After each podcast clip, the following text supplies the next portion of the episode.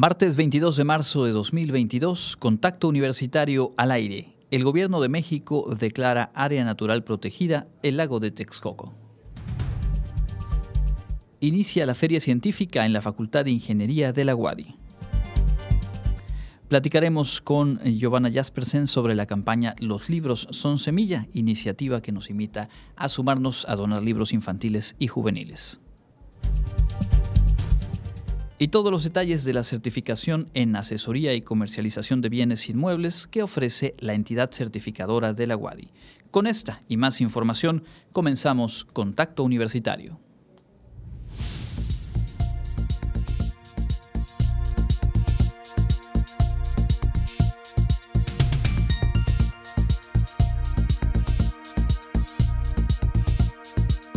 Contacto Universitario nuestro punto de encuentro con la información.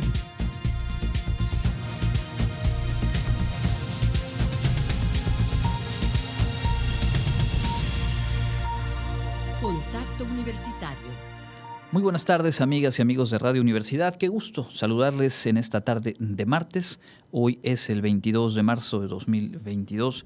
Tenemos mucha información para platicar con ustedes la próxima hora. Mi nombre es Andrés Tinoco y junto con todo el equipo de producción le invito a mantenerse con nosotros. En los controles técnicos hoy se encuentra Norma Méndez y antes de pasar a la información le invito a tener a la mano el teléfono 9999 2492 14 o el WhatsApp 9999 0022 22 porque vamos a obsequiar hoy un par de ejemplos ejemplares del libro También soy escritura. Octavio Paz cuenta de sí, un libro eh, cuya edición realizó Julio Ubart y que analiza diferentes aspectos de la vida no literaria de Octavio Paz. Si usted quiere uno de estos ejemplares, puede llamar al 9999 24 92 14 o bien enviar un WhatsApp al 9999 0022 22.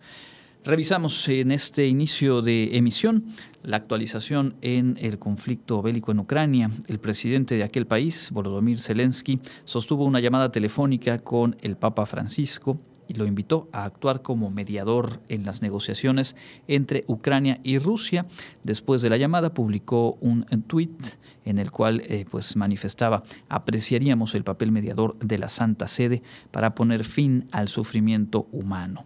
Por su parte, el gobierno ruso declaró que los avances en las negociaciones entre ambos países aún son insuficientes para eh, programar una reunión entre Vladimir Putin y el propio Volodymyr Zelensky.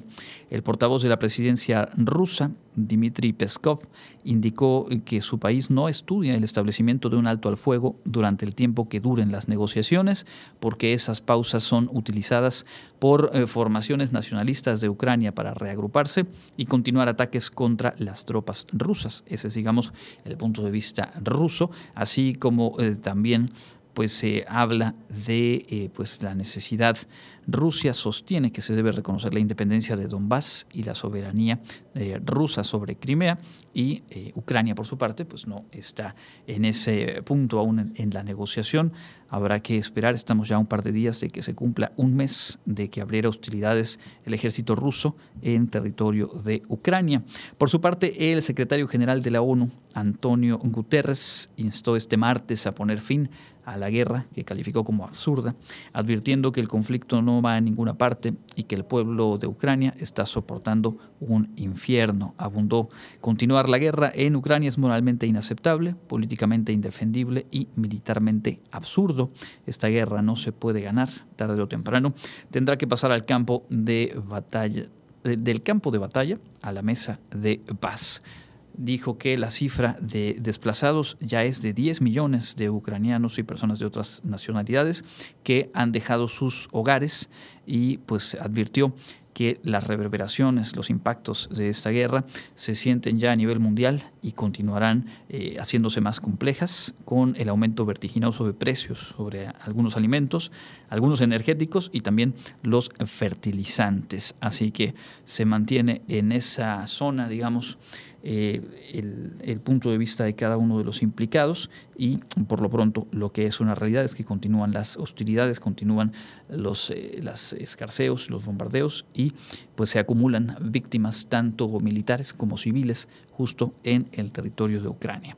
Regresaremos sobre esta información un poco más adelante, así como también revisaremos los asuntos nacionales, en donde por supuesto la inauguración de ayer del aeropuerto Felipe Ángeles todavía eh, genera algunos ecos y pues el principal, el que hoy por la mañana se dio con esta firma del decreto para eh, pues eh, nombrar ya como un área natural protegida el lago de Texcoco, la zona donde se estaba construyendo el aeropuerto durante el sexenio de Peña Nieto.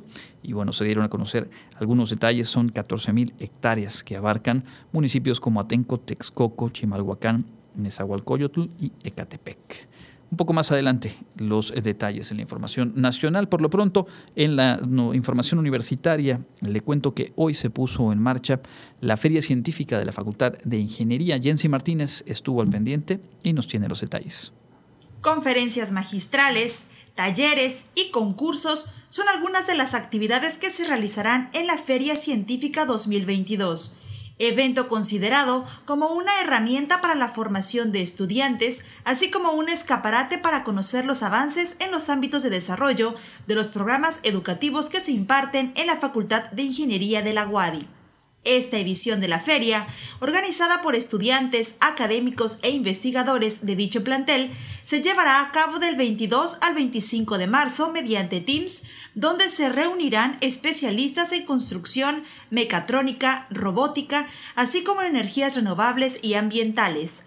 La feria científica dio inicio con la conferencia La ética en la práctica de la ingeniería impartida por el director general del Consejo de Acreditación de la Enseñanza de la Ingeniería CASEI, José Loría Arcila, donde manifestó que el ingeniero lleva consigo la enorme responsabilidad de la toma de decisiones. Al momento de egresar, el Estado de Yucatán tiene un mandato de que todos los egresados de ingeniería civil y otras profesiones deben registrar su título en el padrón de profesionales.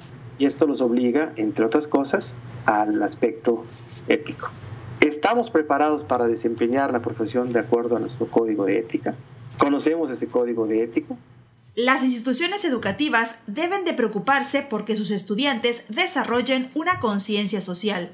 Los jóvenes cuentan con la habilidad y motivación para realizar correctamente los trabajos o tareas que les son asignados. Es por ello que en esta etapa se debe cultivar esta conciencia, puntualizó.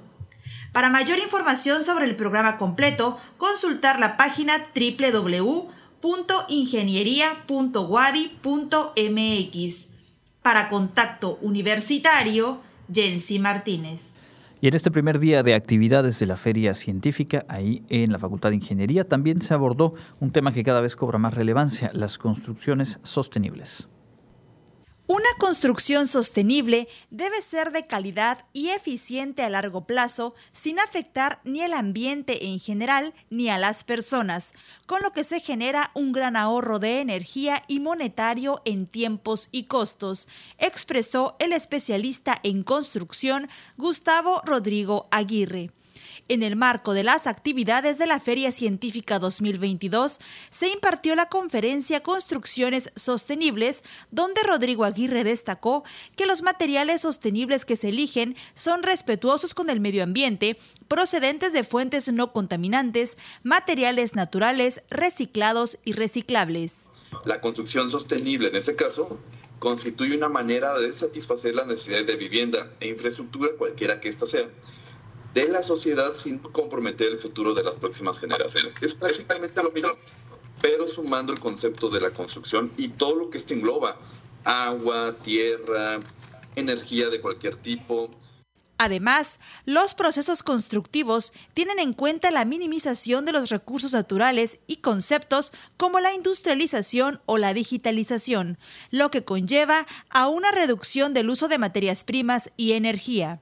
El análisis del ciclo de vida desde el diseño arquitectónico del edificio y la obtención de las materias primas, hasta que éstas regresan al medio en forma de residuos, la economía circular, la minimización del consumo de recursos de la energía embebida y huella de carbono son algunos de los parámetros que se consideran para conseguir que una construcción sea sostenible. Para poder alcanzar un proyecto sostenible ya como obra, como construcción, se debe de cumplir con la triple línea base que vemos en la imagen a la izquierda, la más pequeña, que es economía, medio ambiente y sociedad. Si uno de estos tres elementos de esa triple línea base no forma parte del proyecto, entonces no es un proyecto sostenible. Más bien sería admisible en el caso de que sí se enfoque en la sociedad, en el medio ambiente, pero no a la economía. Sería viable si se considera la economía y el medio ambiente, pero no se le considera la sociedad, o sería equitativo si se le considera la economía y a la sociedad, pero no al medio ambiente. Para Contacto Universitario, Jensi Martínez. En otros asuntos, Karen Clemente preparó la siguiente nota acerca de los programas y opciones de becas a las que pueden aplicar estudiantes de nuestra casa de estudios. Información muy importante. Desde 2020, la Universidad Autónoma de Yucatán ha enfocado sus esfuerzos para ayudar a los jóvenes para que no dejen de estudiar y derivado de la pandemia por el COVID-19, se decidió implementar la beca de inscripción del 50%. El director general de Desarrollo Académico Carlos Estrada Pinto refirió que esta medida no implicó la eliminación de la beca que ya existía y en la que se condona el 100% de la cuota de inscripción a un grupo determinado de estudiantes pues lo que se decidió por parte de, nuestro rector fue que se otorgara un 50% de exención en la cuota de inscripción de todos los programas eh, que tenemos en la universidad, de bachillerato, licenciatura y posgrado. Estrada Pinto detalló que en el caso de las becas donde se les exime de la mitad del pago para el nivel bachillerato, se le otorgó a 8.000 estudiantes de las preparatorias 1, 2 y bachillerato en línea, pues los estudiantes de UABIC no tienen cuota de ingreso. En tanto, para el nivel licenciatura, a más de 16.000 se les eximió del 50% y 676 no pagaron un solo peso por su inscripción. Dentro de este último número están incluidos los integrantes de becas a hijos de policías. Ya una vez que, que se otorga el descuento, es para todo el año. Dos semestres en agosto y en enero es cuando se pagan las cuotas de inscripción. Y bueno, ya una vez que hacemos, sacamos la convocatoria, se seleccionan a ese grupo de estudiantes el director general de Desarrollo Académico invitó a la comunidad estudiantil a estar pendiente de las convocatorias que se emiten en junio o julio para poder solicitar este apoyo. Para Contacto Universitario, Karen Clemente. Y antes de cerrar este bloque de noticias universitarias, le cuento que desde la Facultad de Psicología se analizó hoy la responsabilidad de promover la salud y seguridad en los centros de trabajo. La salud y la seguridad de las personas son fundamentales para lograr una vida plena, un mejor desempeño laboral y el desarrollo de potencialidades en diferentes aspectos y ámbitos de su vida, destacó la doctora Ana Anaya Velasco, profesora de la Universidad de Guadalajara durante la conferencia Salud y Seguridad en el Trabajo con gestión integral para la sustentabilidad de la organización. Durante el encuentro, organizado por la Facultad de Psicología de la Universidad Autónoma de Yucatán, en el marco del centenario de esta casa de estudios, la experta destacó que la Organización Internacional del Trabajo, en 2014, calculó que los accidentes de trabajo y las enfermedades profesionales causan más de 2.3 millones de muertes anuales, de las cuales más de 350 mil son por accidentes de trabajo y aproximadamente 2 millones son por enfermedades profesionales. Entre 1980 y 2012 se perdieron 42 millones de años de vida humana, que es una medida de equivalencia, en desastres como terremotos, tsunamis, ciclones e inundaciones. Y ha implicado 300 mil millones de dólares de pérdidas hablando en términos económicos. O sea, hay evidencias y hay un costeo de que cuando como personas, como familias, como organizaciones no hacemos por prevenir esto, pues se está convirtiendo para los países y para el mundo en problemas de alta afectación y alto costo. Ante estos datos, comentó, es importante que las organizaciones cuenten con alternativas de modelos de gestión integral para lograr sus objetivos con beneficios compartidos y medibles. Es por ello que Anaya Velasco propone la línea de investigación Salud y Seguridad en el Trabajo con gestión integral para la sustentabilidad de las organizaciones, en la cual se considera a las personas en su entorno de trabajo como la base y las primeras beneficiarias del proceso investigativo al tiempo que genera conocimientos para una mayor comprensión del proceso de mejora de la organización. Este modelo es holístico, con gestión integral de las organizaciones desde la perspectiva de la salud y la seguridad en el trabajo. Sin limitarse a ellas, considera el cuidado del entorno natural y social con calidad y productividad. Además, promueve estilos de vida saludable entre todos los trabajadores y las trabajadoras hacia la sustentabilidad y mejora las condiciones de trabajo y el cuidado del ambiente con calidad y productividad. Con información de Clarisa Carrillo, Contacto Universitario.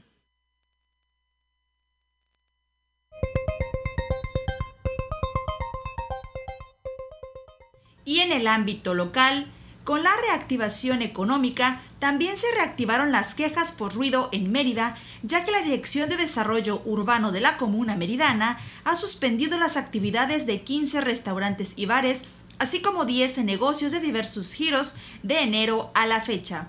Lo anterior por no respetar el reglamento de equilibrio ecológico donde se establece el nivel de ruido que deben mantener para no afectar a terceros. El director de dicha área municipal, Federico Sauri Molina, informó que en el mes de diciembre se les notificó sobre las quejas que habían recibido. Sin embargo, a pesar de la advertencia, no bajaron el volumen o modificaron sus actividades, por lo que fueron suspendidos y sancionados. Con la reactivación, la ampliación de horarios y el retiro de las restricciones de movilidad han aumentado las quejas sobre el ruido en un 25%. Más de 15.000 extranjeros que radican en Yucatán podrán solicitar directamente en esta entidad el trámite de naturalización mexicana sin necesidad de viajar a la Ciudad de México, toda vez que será el nuevo servicio que ofrecerá la Secretaría de Relaciones Exteriores a partir del lunes 4 de abril. La dependencia dio a conocer que en esa fecha también entrará en operaciones la nueva sede ubicada en el centro comercial de Harbor la Secretaría también recordó que la atención se otorga mediante citas accediendo a la página web www.citas.sre.gov.mx y previo que en los próximos días se otorguen las primeras para la nueva sede.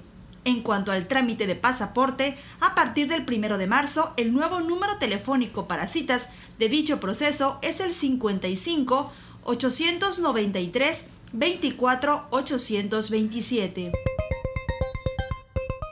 En el reporte de los casos de COVID en Yucatán, hasta el día de ayer, 21 de marzo de 2022, las autoridades informaron que se registraron dos nuevos contagios, además de un lamentable fallecimiento. Para Contacto Universitario, Jensi Martínez.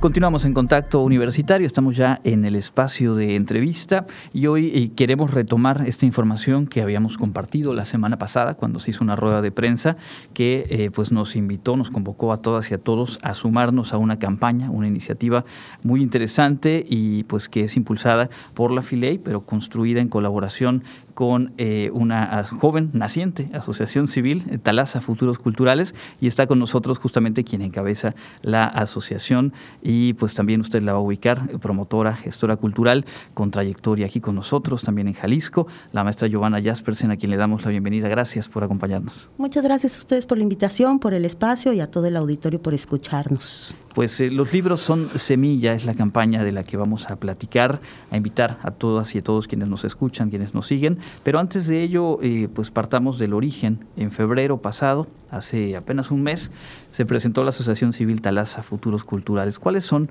sus objetivos y cuáles las líneas de acción? Así es. Bueno, fundamos, formamos Talasa Futuros Culturales buscando que tuviéramos una asociación civil enfocada a la garantía y la defensa de los derechos culturales. Estamos muy habituados a tener eh, iniciativas ciudadanas que buscan, por ejemplo, cuestiones de educación o de salud.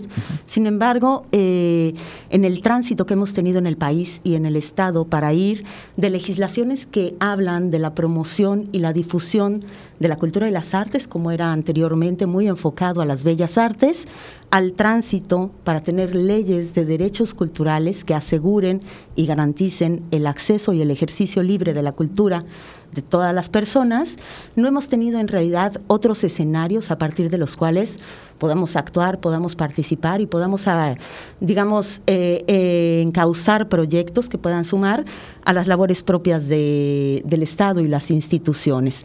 En el caso de, Yucatán tuvimos un modificatorio de ley el año pasado en relación a la, ley de cultura. Ahora tenemos una, una ley de derechos culturales y nos parecía fundamental en este tránsito eh, por una parte, tomar algunos proyectos, digamos, como bandera, proyectos que habían quedado de lado, que habían quedado sin presupuesto, y por otra también poder sumar a la discusión y poner el acento en algunas cosas que nos parecen fundamentales para poder pensar en los futuros posibles del sector cultural y creativo. ¿Cuáles son esas áreas, esas líneas, digamos, eje, entre los cuales los proyectos empiezan a caminar? Así es. Bueno, en este año estamos trabajando cinco proyectos que se desarrollan y se van desdoblando a lo largo del año. Los libros son semillas, nuestro primer nuestro primer evento, digamos nuestro primer proyecto público que justamente diseñamos de la mano de la de la Filey. A lo largo del año tenemos otras iniciativas enfocadas a cuestiones de género, que es algo que, vaya, que quienes estamos en el, en el equipo y hemos trabajado en el desarrollo de los proyectos, hemos estado involucradas en distintas, en distintas etapas. Tenemos eh, un trabajo, vaya, un proyecto con bordadoras, un modelo de economía creativa para las bordadoras y las distintas puntadas del estado de Yucatán. De la misma forma que tenemos iniciativas, eh, por ejemplo, de convocatorias en relación a, al sector cultural y, artístico, ¿no? Tratamos de, voltear un poco el, el, sistema de lo que sucede con las, con las organizaciones de sociedad civil, es decir, regularmente la conformación es un proceso complejo y posteriormente el, fondeo y los proyectos y las iniciativas suelen ser cuesta arriba. En el caso de Talasa, eh, pasamos el segundo semestre del año pasado en el diseño, la conceptualización, la estructura, eh, un poco la razón de cero hacia dónde, hacia dónde íbamos, pensando en modelos de gobernanza cultural contemporáneos en los que todos los actores se involucran para llegar a fines comunes. Eh, y comenzamos este año a través de un, digamos, un modelo de, innovación en relación a la inversión. Iniciamos los proyectos con capital semilla de iniciativa privada a través de, algunos empresarios yucatecos que han, que han invertido en el arranque de los proyectos y posteriormente todos los proyectos tienen una, una línea o de participación social o de fondeo colectivo o de otras fuentes de fondeo. Algunos están concursando ahora en fondos internacionales, por ejemplo. Es decir, la iniciativa privada no fondea los proyectos, pero sí nos permite dar arranque a, a, ellos y así tener mayor movilidad y posibilidades de gestión con proyectos que sabemos no pueden depender de, digamos, de voluntades políticas o de o de si está en la agenda de un gobierno o no, porque todos tienen que ver con los derechos humanos, con el futuro y con el cumplimiento de la legislación vigente. Es muy interesante porque además eh, en estos últimos años ha quedado más claro que nunca en el país, en todo el país, que eh, si no es a través de diversificar las fuentes con las cuales se financian proyectos culturales, eh, cada vez son mm, más apocados, más, más eh, menores los recursos, mayores las necesidades y por supuesto que ahí iniciativas de esta naturaleza pues hablen, hablan de una tercera vía, de una forma de sumar esfuerzos que resulta muy interesante. En el caso de esta campaña, los libros son semilla, la invitación en concreto, eh, ¿para qué es? ¿Qué es lo que podemos hacer para sumarnos y aportar? Yo sé que es una iniciativa que además tiene un objetivo muy concreto de a dónde van a ir los libros que se van a colectar. Así es. Vaya, justo en la reflexión de los derechos culturales y qué sucede con las personas y qué tanto acceso tenemos a bienes o servicios o experiencias culturales, eh, llegábamos a la, a la reflexión, por ejemplo, de las infancias y cómo las infancias y lo que suceda con ellas hoy, en realidad, no solo es responsabilidad de todas las personas, sino que también de eso depende lo que va a suceder en nuestras calles mañana y debemos de atenderlo hoy. Eh, pensando en ello, las infancias del CAIMEDE, que son nuestros niños que fueron violentados, que vienen de situaciones complejas en relación al hogar o al abandono, eh, son infancias que creemos no, no pueden ser únicamente responsabilidad del Estado y que si bien nosotras no podemos modificar las condiciones en las que viven estas infancias o los elementos a los que fueron expuestas, sí podemos sumar voces, talentos y construcción común por asegurarnos que puedan tener acceso algo fundamental como puede ser el libro y la lectura. Esto, por una parte, sí, porque la lectura se convierte en una ventana a otros mundos, pero también la comprendemos como un elemento de pacificación cuando en un libro comprendemos otra historia que nos es común o que bien nos es ajena y entonces comprendemos la diferencia, pero también en relación a la experiencia que tenemos con lo bello. La el acceso a un libro, especialmente a un libro infantil y juvenil que suele estar acompañado de ilustraciones, de fotografías, de es una, una, forma de democratizar también el acceso a la belleza y a la experiencia que tenemos con el objeto. Eh, todos los libros que logremos recaudar a partir de la campaña, que dependen enteramente de la voluntad que tengamos las personas, porque finalmente no es una iniciativa institucional, sino de participación social, con estos libros construiremos un espacio lector que ahora no tienen este, las infancias del CAIMEDE, insertando además este espacio justamente en el proceso de reestructuración que está, que está pasando ahora el CAIMEDE para mejorar las condiciones en las que están las infancias que, que lo habitan. en relación a cómo nos podemos sumar, vaya, el gran objetivo de la campaña es colectar libros. Hemos diseñado cuatro, cuatro posibilidades para que las personas podamos participar en la campaña.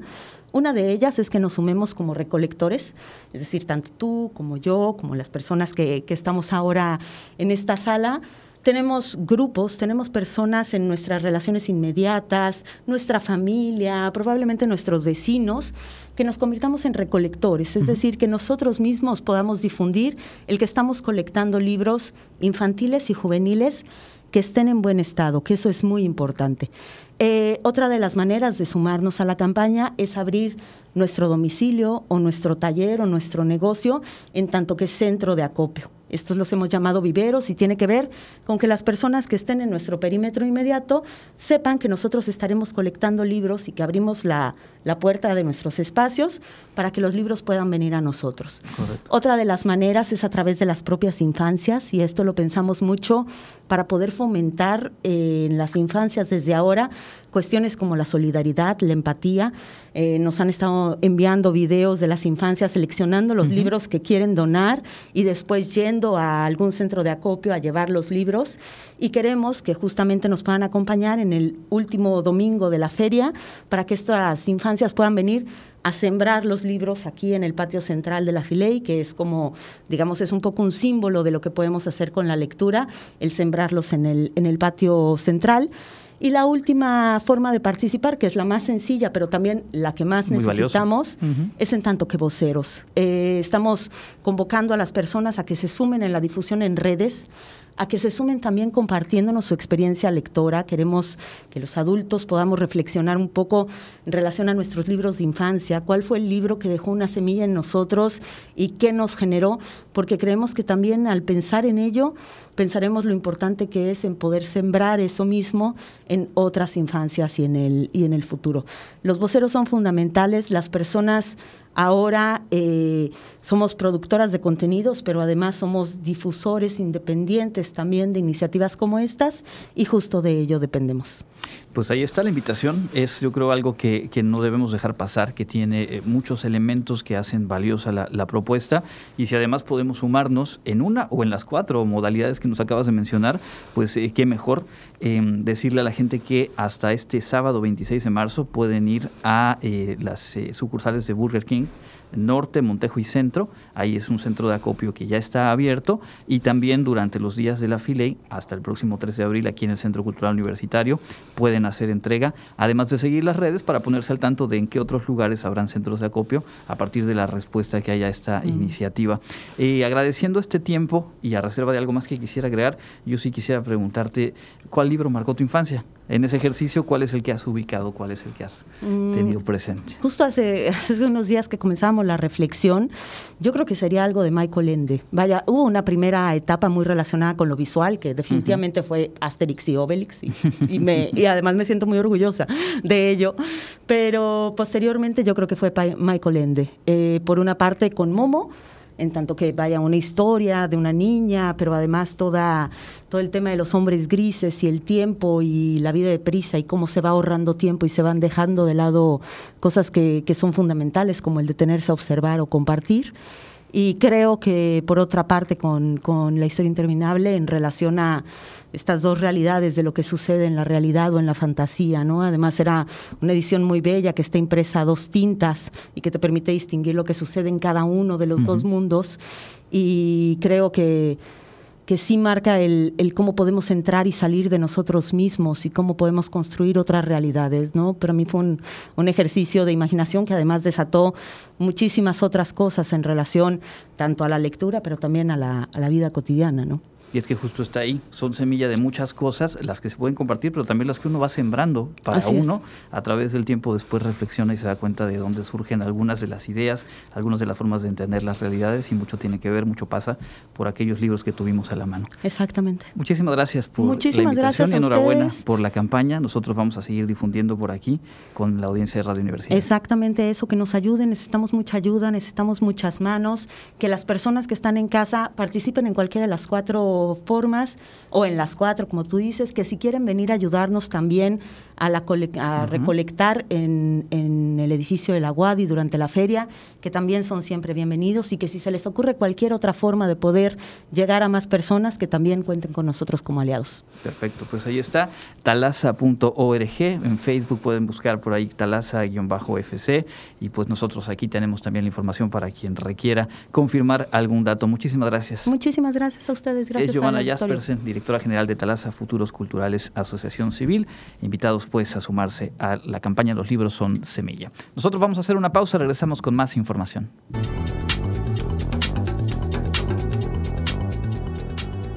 Con información del Comité Institucional para la Atención de los Fenómenos Meteorológicos Extremos de la UADI, para hoy martes 22 de marzo, tenemos ambiente caluroso con cielo mayormente despejado.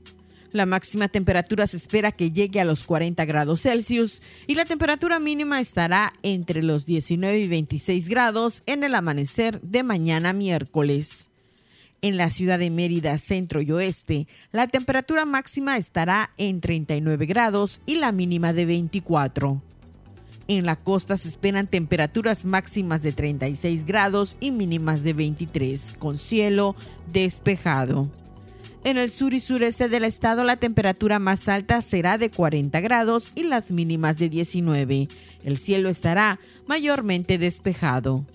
En el este y noreste de Yucatán tendrán como máximo 38 grados y una temperatura mínima de 20. Para contacto universitario, Elena Pasos.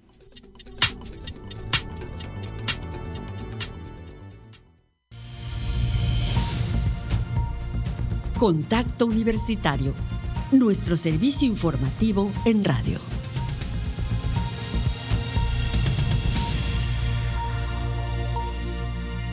14 horas con 36 minutos, estamos de vuelta en Contacto Universitario. Muchas gracias por su sintonía. Le invito a llamar, todavía está a tiempo, si quiere llevarse un ejemplar del libro También soy escritura. Octavio Paz cuenta de sí, una edición de Julio Ubard.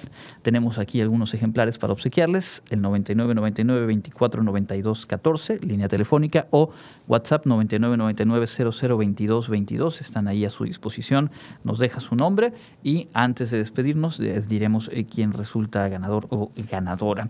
En la información que hemos eh, platicado en la primera media hora, pues eh, ya decíamos, cerca de cumplirse un mes de la invasión rusa a Ucrania. El presidente Zelensky, presidente de Ucrania, sostuvo una llamada telefónica y pidió, sugirió al Papa Francisco eh, pues que funja como mediador, o que la Santa Sede funja como ente mediador entre Rusia y Ucrania. Por el, por el lado ruso dicen que aún los avances son insuficientes como para plantearse un diálogo entre los mandatarios de ambas naciones y la ONU, en voz del secretario general Antonio Guterres, pues eh, insistió en que no va a ninguna parte el conflicto, dijo que pues es una guerra absurda, como cualquier otra guerra, por supuesto, pero que además las consecuencias ya se sienten y pueden resentirse en la medida que esto se extienda en el resto del mundo, es decir, las altas alzas de precios en energéticos, en alimentos, en la escasez de fertilizantes y otros temas en los cuales Rusia y Ucrania juegan un papel central en la economía global, pues pueden agravarse, así que un llamado más desde la ONU y pues la actualización, digamos, del panorama. Por lo demás, Rusia ha dicho que no contempla la opción de un alto al fuego durante las negociaciones, porque dijo los eh, eh, separatistas eh, de Ucrania, los nacionalistas de Ucrania estarían aprovechando para hacer daño a las tropas rusas. En fin, un tema sin duda pues lamentable lo que sigue ocurriendo y se acumulan las cifras en cuanto a desplazados, llega ya a 10 millones de personas y por supuesto también las víctimas mortales y los heridos en territorio ucraniano. Nosotros tendremos más información global un poco más adelante. Antes de ello, vamos a una sección de entrevista. Como cada segundo martes, vamos a conocer más a detalle el trabajo de la entidad certificadora y evaluadora de competencias de nuestra universidad.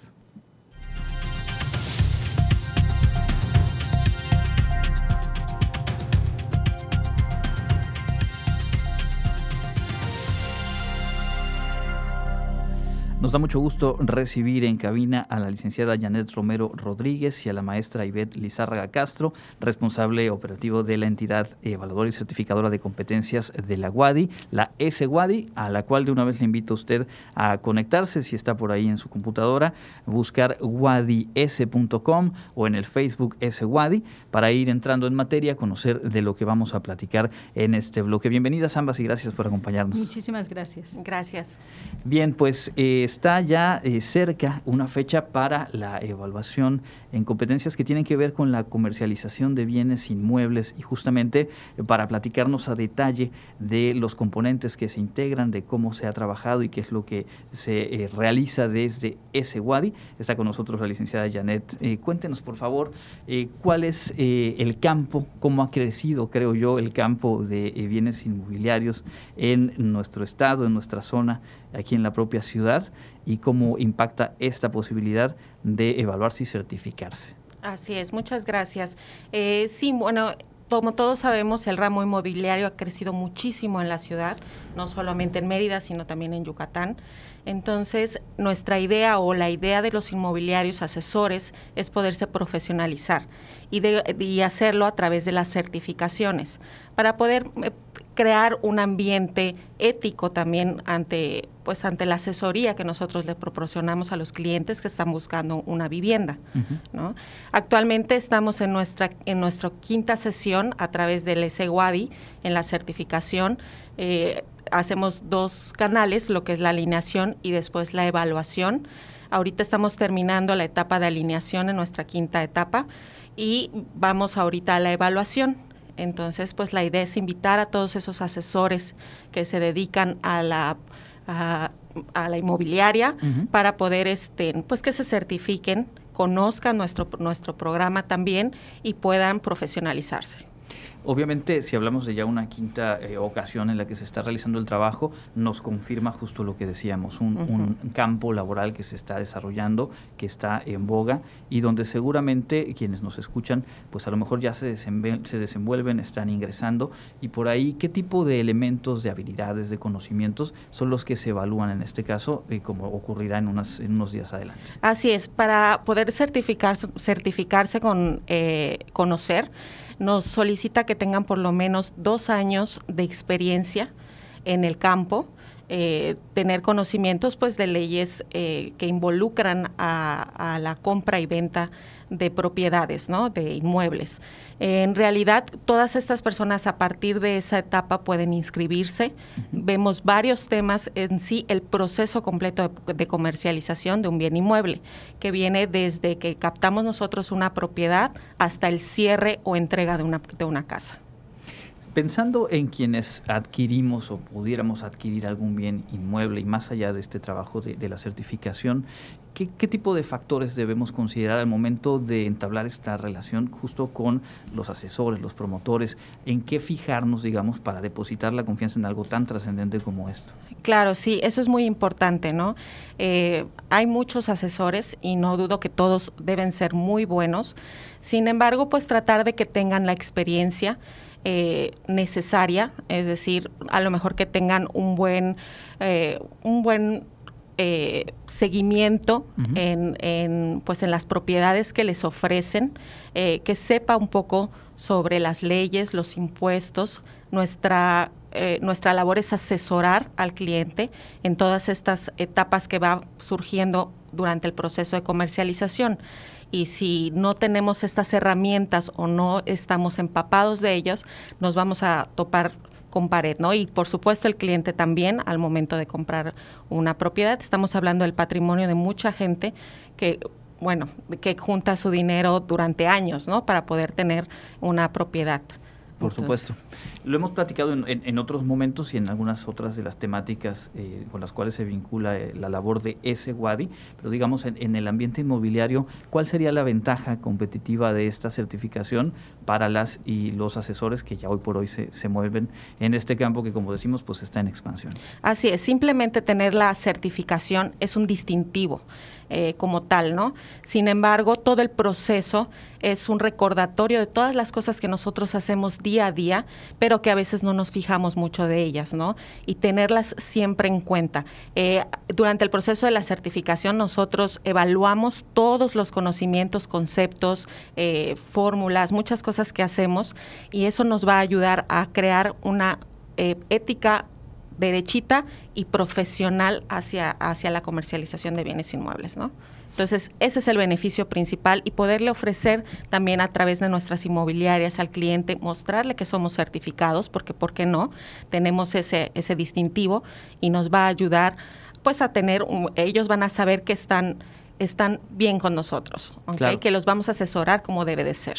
Y, reiterar, es algo fundamental, es un tema ahí de, confianza y este tipo de avales eh, por instituciones como el Conocer, como la propia WADI, pues juegan un papel importante. Eh, maestra Ivette, ¿dónde podemos eh, consultar a detalle, en este caso, para la evaluación de asesoría en comercialización de bienes inmuebles? Sí, tenemos tanto en nuestra página, que es SWADI, la pueden buscar así en, en internet, o se pueden meter al Facebook, igual con ese Wadi.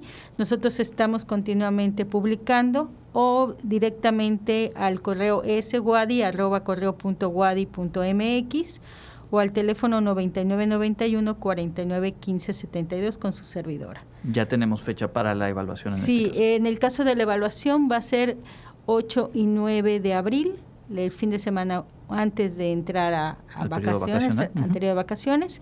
Y pues el periodo de inscripciones desde este momento pueden hablar y ahí les mandaremos ya sea su correo o a nivel personal tanto los costos como el proceso.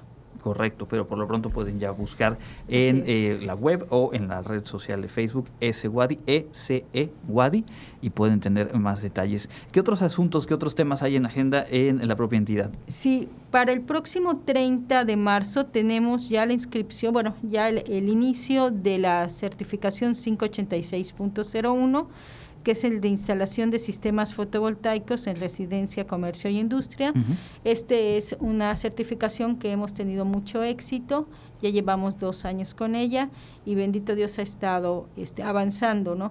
Eh, este está enfocado a todas las personas que tienen experiencia en el área de instalación y te lo pide además el FIDE para ciertas eh, promociones o ciertos créditos que le puede dar a las empresas instaladoras de paneles. Entonces igual el, mismo, el mismo proceso, el, se va a abrir este 30, el, son 20 horas en línea y lo demás pues es una la parte del protocolo de evaluación es presencial y será a finales de abril. Perfecto, entonces también están a tiempo en el caso de la instalación de sistemas fotovoltaicos. Eh, licenciada Janet, no le pregunté la, eh, digamos, la forma de mantener eh, contacto, digamos, con este expertise, más allá de, la certificación como tal, existe a lo mejor algún, alguna agrupación, algún colectivo, un colegio, no lo sé, donde justamente asesores inmuebles e inmobiliarios pues puedan mantener diálogo o esta vía, digamos, sería la idónea. Eh, hay muchas asociaciones de profesionales inmobiliarios, o sea, tenemos, eh, bueno, a nivel nacional hay varias, eh, alrededor de unas tres o cuatro más o menos a nivel nacional. Sin embargo, la idea del SWADI es poder seguir esta, esta hacer una asociación también con nuestros propios profesionales, ¿no? Los que estamos certificando. Al final de cuentas, tenemos el respaldo de la universidad y eso es lo que queremos hacer llegar, ¿no? O sea, queremos que ustedes, que ellos conozcan también una nueva certificador, así se puede decir. Entonces, eh, sí es cierto, es muy importante tener contacto con las asociaciones que se dedican a esto y que nos llevan por los por el buen camino, ahora sí se puede, si decimos, ¿no? Entonces, este, yo los invito a que se acerquen a ese WADI porque a través de ellos vamos a seguir el camino de la profesionalización de los inmobiliarios, así como hay muchas otras, en este caso eh, a mí me corresponde esta, y vamos a tener más sorpresas adelante, más cosas nuevas que nos van a ayudar, no solamente la certificación, sino a lo, mejor algunos otros proyectos. Claro, y es muy importante porque al final lo, lo sabemos todas, todos, el diálogo entre pares, cuando hay justamente estos puntos de interés en común, se vuelve fundamental y enriquece más allá de eh, la evaluación como pues esa posibilidad de mantener contacto, así que bueno, pendientes también de lo que venga hacia adelante desde ese Wadi. ¿Algo más que quisiera agregar, maestra Ivette? Pues nada más que estén pendientes, por favor, eh, tanto de nuestra página como del Face, ahí estamos promocionando no nada más estas, tenemos 16 certificaciones más y para el próximo semestre vamos a estar integrando otras tres o cuatro más del área de ingeniería, del área de ciencias exactas y del área de Microsoft. En este caso, eh, estaríamos en 15 días por acá eh, promoviendo unas certificaciones a nivel internacional con las que vamos ya a iniciar y que son del área de ciencias exactas. Perfecto, pues aquí les esperamos entonces dentro de un par de semanas. Muchísimas gracias a ambas. Es la licenciada Janet Romero Rodríguez, la maestra Ivette Lizárraga Castro, hoy con los detalles de las labores de la entidad evaluadora y certificadora de competencias, SUAD. Y nosotros vamos a la información internacional, continuamos aquí en Contacto Universitario.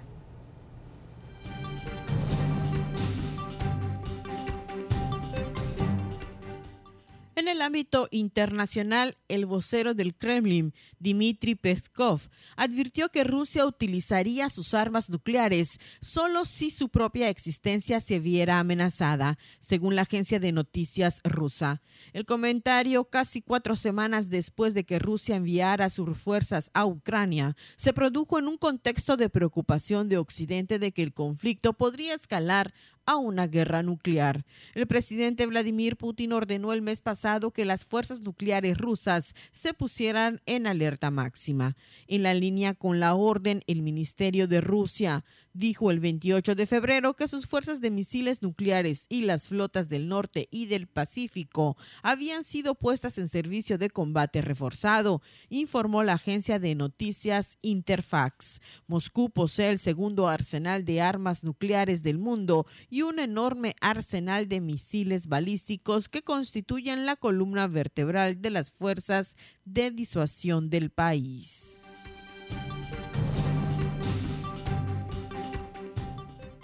La venta de gasolina en Cuba fue regulada a 30 litros por automóvil y desde el pasado fin de semana resurgieron las largas filas de automovilistas ansiosos sin que la empresa estatal que gestiona ese comercio haya definido el alcance de este nuevo agobio nacional tras más de dos años de crisis económica.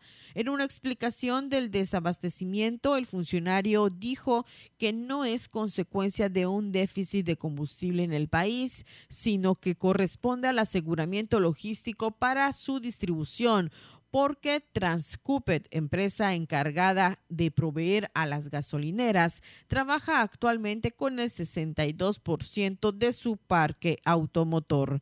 Pese al aumento internacional del costo del petróleo tras la invasión a Ucrania y las sanciones impuestas a Rusia por Estados Unidos y la comunidad europea, el Estado cubano mantiene subvencionado el precio de la gasolina.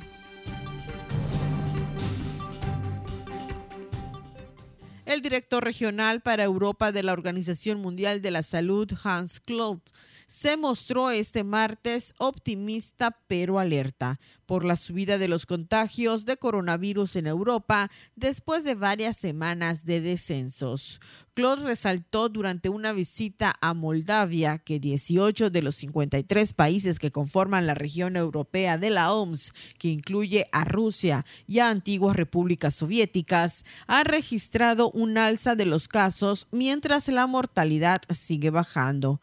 El director de la OMS Europa mencionó explícitamente a países como Alemania, Reino Unido, Irlanda y Holanda y explicó la subida por la mayor transmisibilidad de la variante BA2 de Omicron y por el brutal levantamiento de las restricciones en estos. Para acabar con la pandemia es necesario proteger a los grupos vulnerables, reforzar los sistemas de vigilancia para detectar nuevas variantes, tener acceso a medicamentos antivirales y ocuparse de los casos de COVID de larga duración, sostuvo el máximo responsable de OMS Europa. Para Contacto Universitario, Elena Pasos.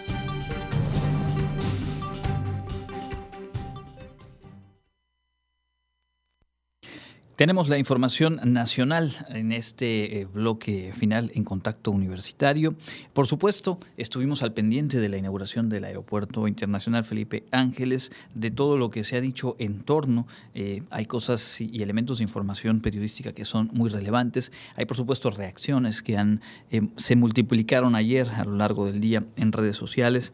dentro de este esquema y este mundo de dos polos en el cual se mueve prácticamente cualquier tema de la agenda eh, política gubernamental pública en muchos momentos en nuestro país.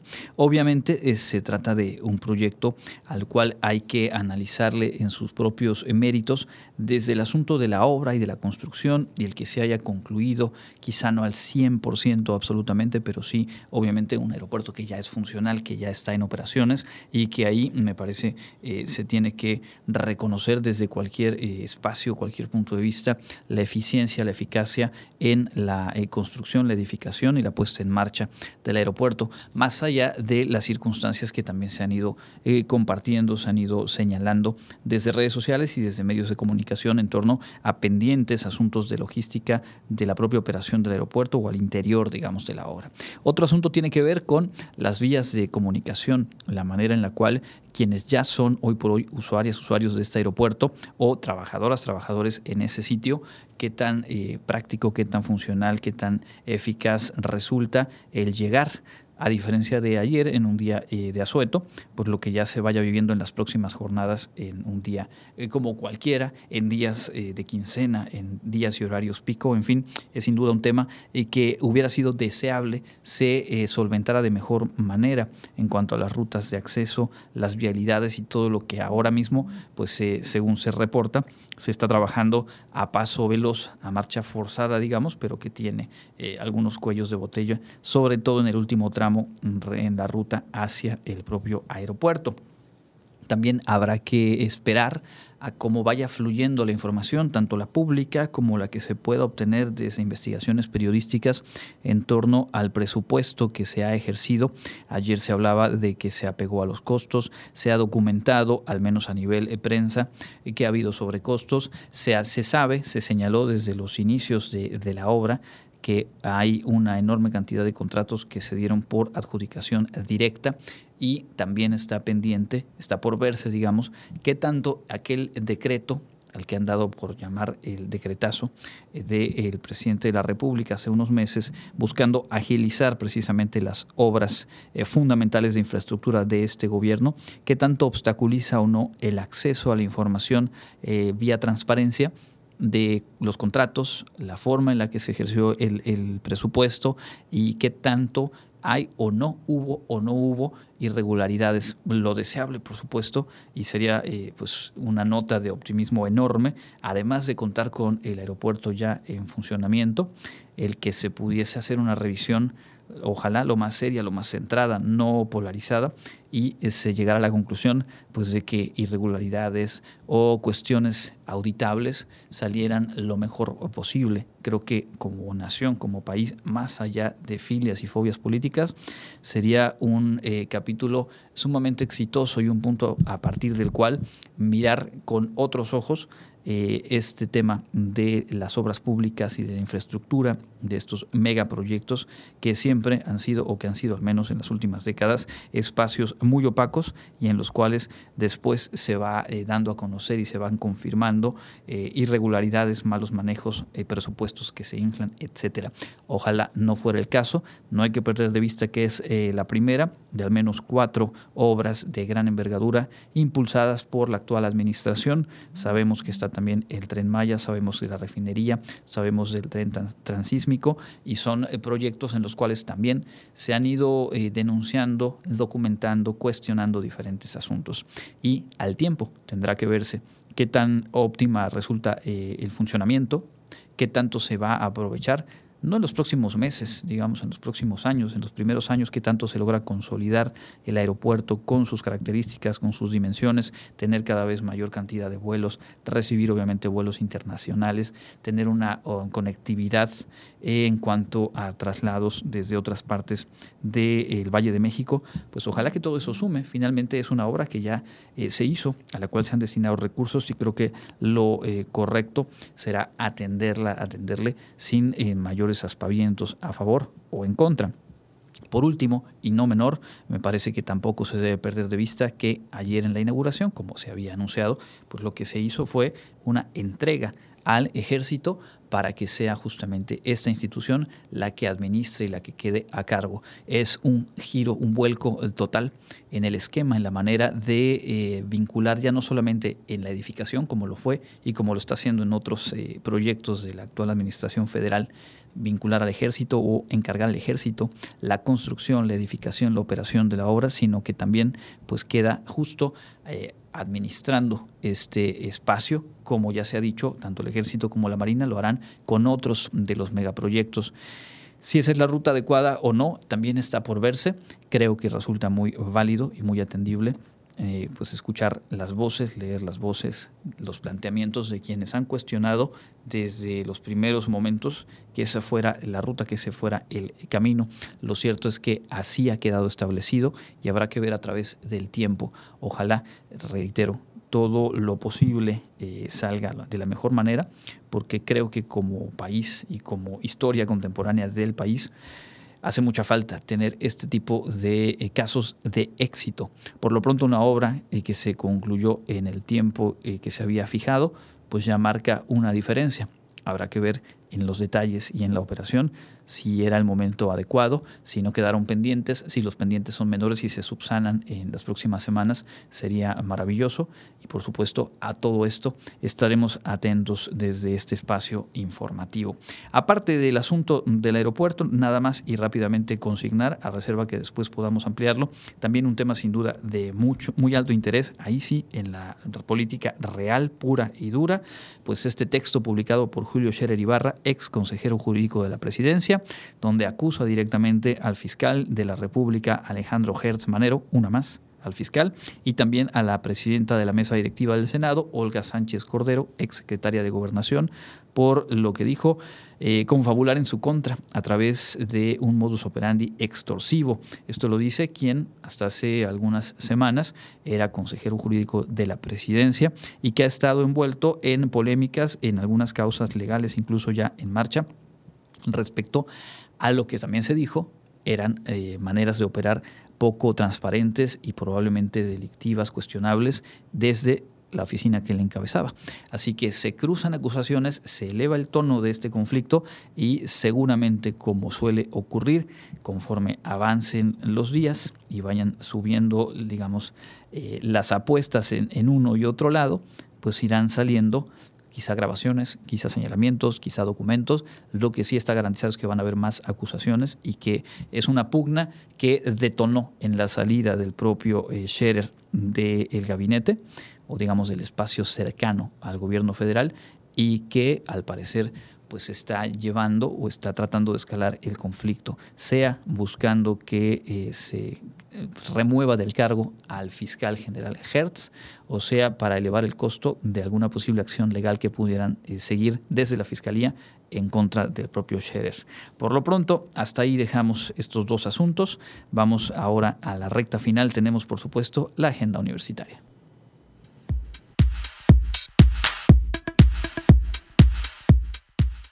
Amigos, ya estamos listos con la información de la agenda universitaria. Comenzamos.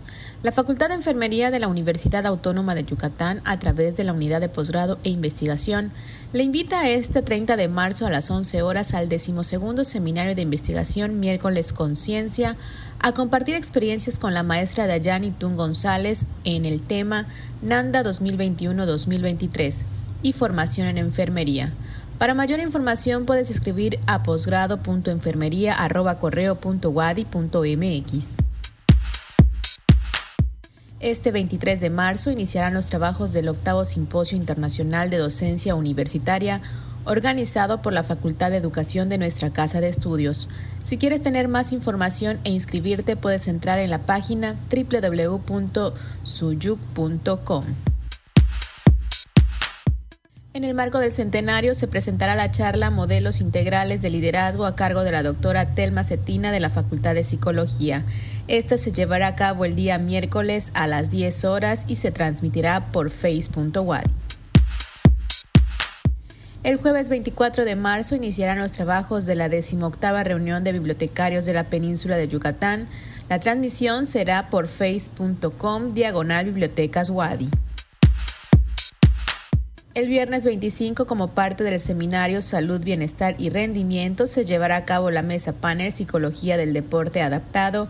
Esta se presentará a las 12 horas en la Facultad de Psicología y por medio del Face.wadi. Les invitamos a estar pendientes de las actividades para conmemorar el centenario de nuestra casa de estudios. Esto ha sido lo más relevante de la agenda universitaria. Mi nombre es Fabiola Herrera Contreras, Comunicación Digital, Audiovisual e Identidad. Muchas gracias a Fabiola y a todo el equipo de producción. Antes de despedirnos, también gracias a quienes se comunicaron y le confirmamos a Marta Cecilia eh, Gorosieta y también a Octavio García, que tenemos ya aquí eh, un ejemplar para cada uno del libro También Soy Escritura. Octavio Paz cuenta de sí. Gracias por eh, sintonizarnos y gracias por llamar. Eh, tendremos en los próximos días algunos otros obsequios. La verdad es que nos gusta mucho poder compartirles cosas valiosas y además nos da mucho gusto, créame, saber que están ustedes por ahí pendientes de este informativo y cuando llaman y tenemos por aquí su nombre y sabemos que están, pues nos vamos muy contentos a casa. Así que enhorabuena a los ganadores de esta tarde. Gracias a Norma Méndez por la asistencia técnica. Les recuerdo mañana en punto de las 8 horas, emisión matutina con Elena Pasos. Y yo les espero en punto de las 2 de la tarde aquí mismo en Contacto Universitario. Mi nombre es Andrés Tinoco. Les deseo que tengan una excelente tarde. Contacto Universitario. Nuestro punto de encuentro con la información. Una producción de la Coordinación de Comunicación Institucional de la Universidad Autónoma de Yucatán.